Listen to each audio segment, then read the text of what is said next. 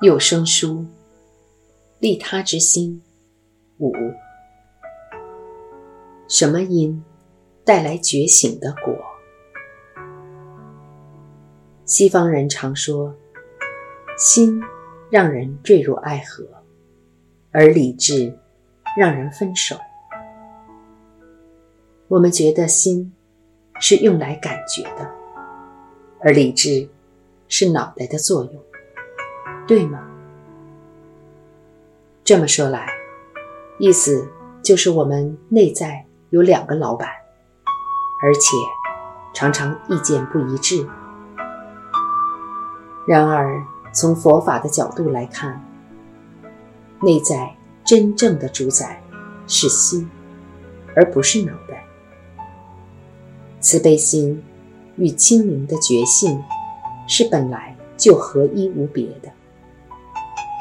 当我们深深的、真实的契入这合一的体验，就是所谓的升起觉醒的心。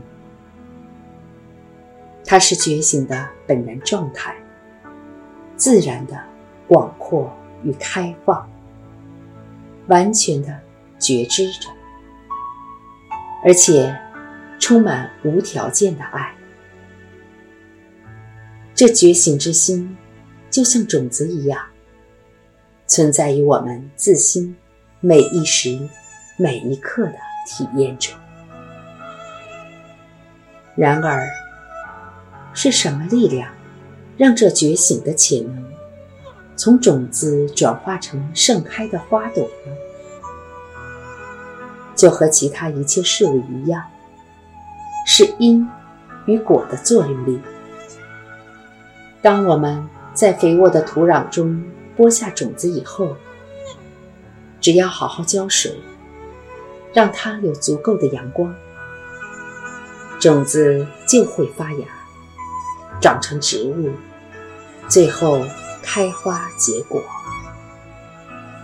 同样的道理，心的完全觉醒也是有原因的。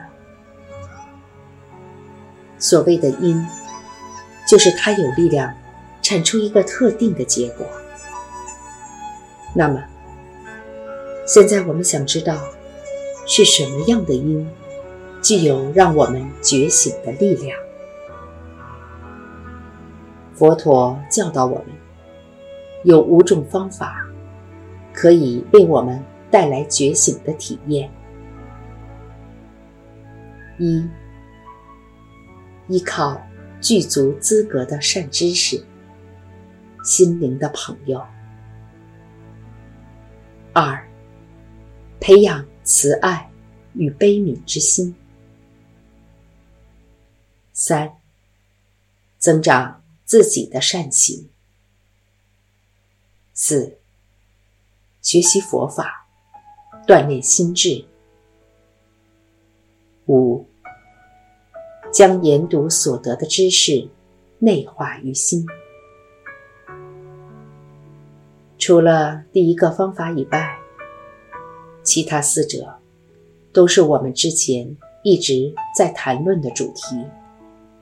基本上，这则开示是要我们掌握这短暂一生中的所有机会，做最好的利用。既然传统上建议我们应该要有一个所谓的师傅，现在该是让我们看看师傅这个概念的时候了。让我们看看这个在佛法之道的所有转化力量中最有趣，也最容易被误解，而且时有争议的主题。在这条道路上，不同的阶段会有不同的老师，也许是许多位不同的老师，也可能是同一位老师扮演着许多不同的角色。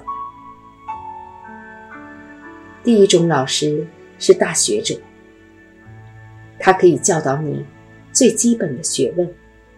以及关于这条道路的基础知识，第二种老师是个向导，指引你方向，给予你建议，让你知道如何把所学的基础知识投入实际的修行。当你遇到障碍，他会帮助你找到解决之道。接着，下一位老师，与其说是老师，其实比较像是个智者。他能为你指出更高的智慧之门，告诉你如何走进去。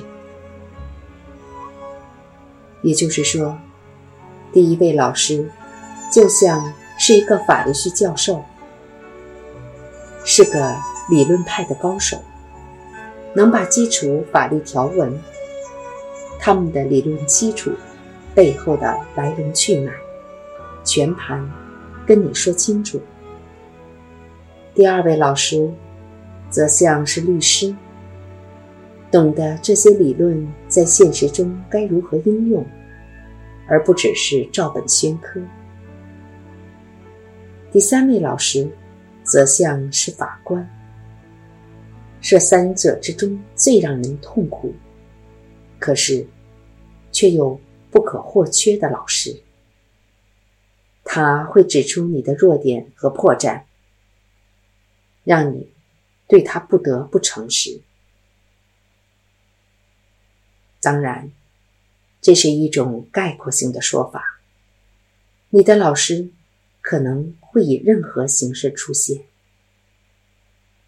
而佛陀曾经说过，我们应该依靠的师傅，究竟来说，就是你自己心的真实本性。然而，在我们有能力清楚见到这内在的师傅之前，前面所说的这些老师，可以帮助我们避免自己的无我领悟，又退回到坚实的我执之中。